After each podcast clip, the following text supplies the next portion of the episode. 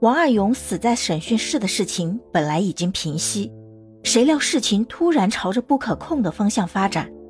警察同志，我想问问，我儿子在公安局死了，这事儿归哪儿管呢？我儿子被公安抓了，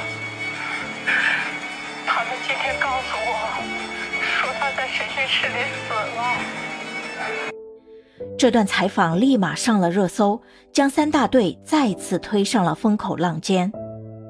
眼看三大队即将毁在自己的手中，程斌主动将这一切的责任全部揽在了自己身上。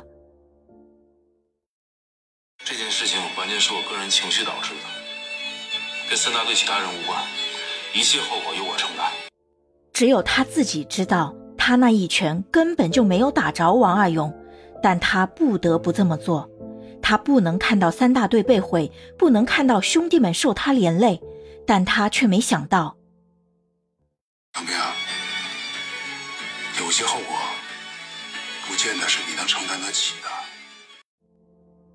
最后，程斌因为故意伤害罪被判处有期徒刑十一年，而三大队的其他队员也因为渎职罪被开除了。他为这一拳付出了难以估量的代价，在无数个辗转的夜里，程斌不止一次地问过自己：如果可以重来，他是否还会挥出那一拳？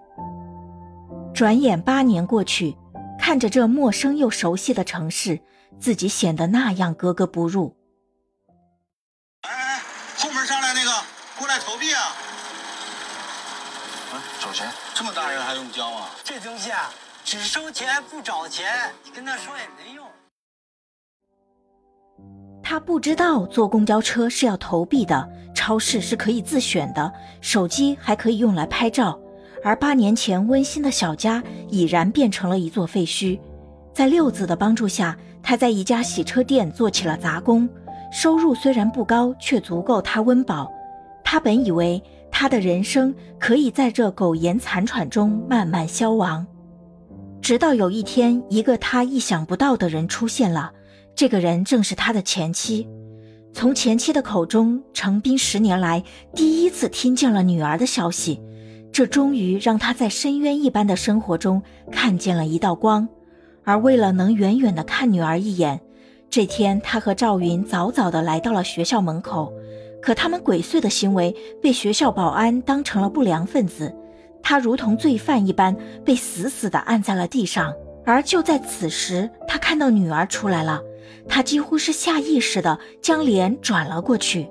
他没脸见女儿，毕竟他曾经是女儿心中的英雄啊。